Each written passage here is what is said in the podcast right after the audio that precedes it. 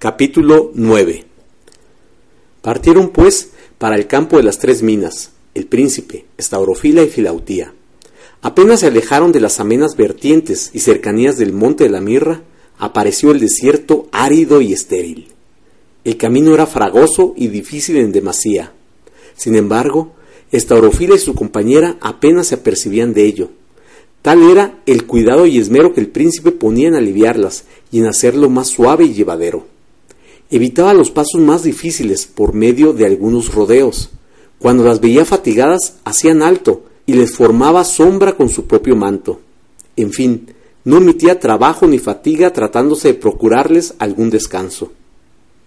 Filautía comparaba este camino con los que anduvo en compañía de Staurofila al servicio de Pródotes y Próscope, en donde, bien al revés que ahora, todo el descanso era para los amos y todo el trabajo para ellas.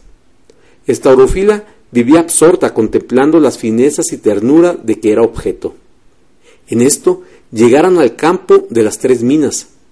Presentóse el príncipe como enviado del rey, y fue recibido con grande júbilo por aquellos fieles servidores, los cuales tuvieron también a grande honor saludar y ofrecer sus servicios a la princesa de las luces. Les enseñaron las diferentes oficinas en que trabajaban. En una parte separaban el metal de la piedra, en otra la purificaban y finalmente en otra sellaban la moneda, poniéndole la imagen del rey de las luces. En el lugar correspondiente había gran multitud de piedras preciosas, que eran trabajadas por diestros lapidarios, bellísimas y de sin par valor. Admirada quedó esta orofila, viendo tanta riqueza.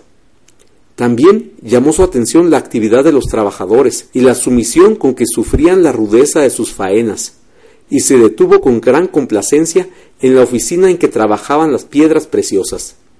Allí vio cómo con unos delicados instrumentos labraban las esmeraldas, otros pulían encendidos rubíes, y por todas partes, con diferentes instrumentos, hacían, golpeando, saltar mil chispas, como una lluvia de estrellas relucientes.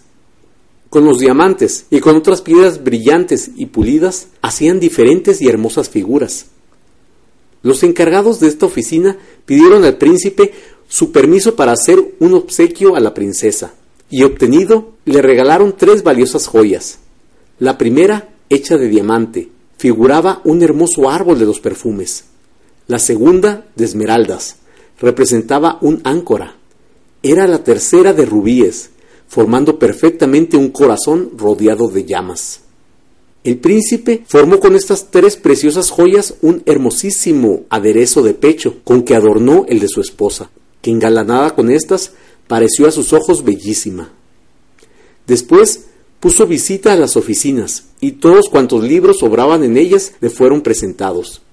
Pero como su revisión requería algún tiempo, a fin de que Staurofila estuviese alojada convenientemente, la condujo con Filautía a una casita que se hallaba no muy distante de aquel sitio. Estaurofila y Filautía cuidaron de embellecer su nueva morada con flores y con varios adornos. Oh, con qué placer experimentaban trabajando para el príncipe.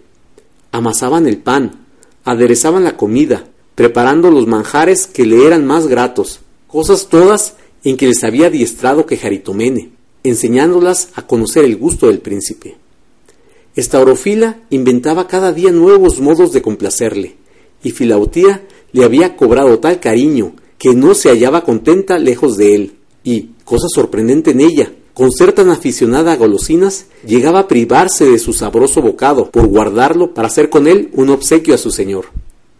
Cuando éste, terminados los negocios del día, tornaba a su morada, ellas salían a recibirle, le servían la mesa y sentadas a su lado gozaban de su dulce conversación. Una tarde, cuando el sol iba ya a desaparecer en el ocaso, Estaban ambas sentadas bajo un frondoso árbol que cerca de su casita había.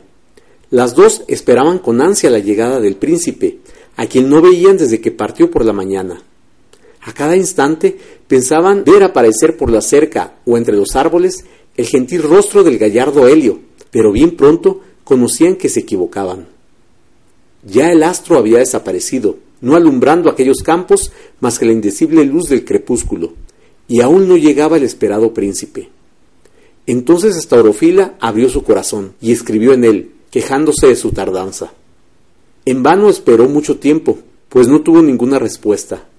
Suspiraba ella y suspiraba también Filautía, hasta que por último llegó la noche, y la joven, temiendo sus peligros, estando fuera de su casa, dispuso volver a ella, y bien pronto, quedando la puerta bien cerrada, se pusieron dentro a esperar. Repetidas veces habló Staurofila a su dueño por medio de su corazón, pero no tuvo respuesta. Siempre el mismo silencio. De repente llamaron a la puerta, y Filautía se levantó para abrir, no dudando en manera alguna que fuese el príncipe. Pero Estaurofila, más prudente, la detuvo. Se acercó para observar quién llamaba, y no oyendo voz alguna, abrió cautelosamente el postigo. ¿Cuál fue su sorpresa cuando vio no al príncipe a quien esperaba, sino a Próscope, que era la que llamaba? Cerró apresuradamente y avisó a su compañera lo que sucedía. Esta comenzó a temblar, atónita de espanto.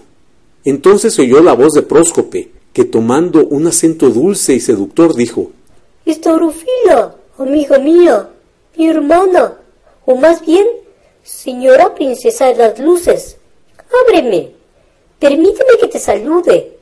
Debes estar muy ofendida contra mí. Tienes razón, las apariencias me condenan. Pero ábreme y todo te lo explicaré satisfactoriamente. No tengo nada que ver contigo, le contestó Staurofila. Te he renunciado. Pero la hija de Pseudopítropos prosiguió. ¿Es posible que me condenes sin oírme? ¿Qué puedes ahora temer? ¿No eres ya la esposa del noble príncipe? Solo he venido a darte la enhorabuena. ¿Qué mal te vendría aún cuando yo te pidiese que me siguieras? El de las negras sombras ya no te importunará con sus pretensiones. De mí, ¿qué puedes temer? Ábreme, óyeme una vez más. Permite que descanse en tu casa. La noche está muy oscura, muy peligrosa. Enseguida, viendo que Staurofila no le contestaba, se dirigió a Filautía, diciéndole ¿Y tú tampoco, querida Filautía, escucharás mi voz? También tú te has olvidado, ingrata, de los placeres que has disfrutado en mi casa y a mi lado. La nodriza le contestó indignada. Es cierto que me dejé seducir por tus halagos, pero ahora ya conozco tus perversas intenciones. Infeliz, pérfida, engañadora, en mala hora escuché tus embustes. No es tiempo ya. Retírate. Nunca más estaré a tu lado. Próscope respondió, tomando un acento amenazador.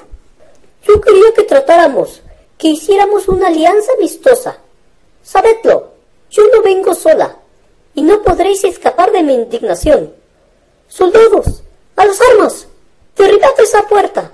Al instante se oyeron pasos de soldados y golpes de las armas en la puerta. Estaurofila, viéndose atacada, dio aviso al príncipe por medio de su corazón, pero no tuvo ninguna respuesta. Filautía lloraba se estremecía y estaba próxima a desmayarse. ¿Qué va a hacer de nosotros? exclamaba. Próscope nos ataca y el príncipe nos abandona. Estaurofila estaba tranquila y serena. Consolaba a Filautía diciéndole: El príncipe nos prueba, pero jamás nos abandonará. Entretanto, seguía el ruido de los golpes, y ya parecía que la puerta iba a ceder. Filautía procuraba impedirlo con sus débiles fuerzas, y aún Estaurofila acercó algunos muebles que allí se encontraban, mas con todo esto la puerta se cimbró y rechinaron sus goznes. Entonces se oyó una voz bien conocida de Estaurofila, que decía severa y majestuosamente Deteneos. No toquéis esa puerta. Alejaos de aquí. Os lo mando. Un grito de terror resonó. Él. El formidable. El príncipe de las luces. Los enemigos huyeron en desorden precipitadamente, y el triunfador entró gozoso en la morada de su esposa. Pocos días después de este suceso, el príncipe avisó a Staurofila que sus negocios en aquel campo estaban terminados, y le preguntó si quería ya volver al monte de la mirra. Amado dueño mío, le respondió ella, estando yo a tu lado, nada deseo. Y cualquier lugar, no solo el desierto, sino el mismo reino de las luces, es indiferente para mí. El corazón del príncipe se dilató y bebió como un dulce néctar el amor que su esposa le brindaba.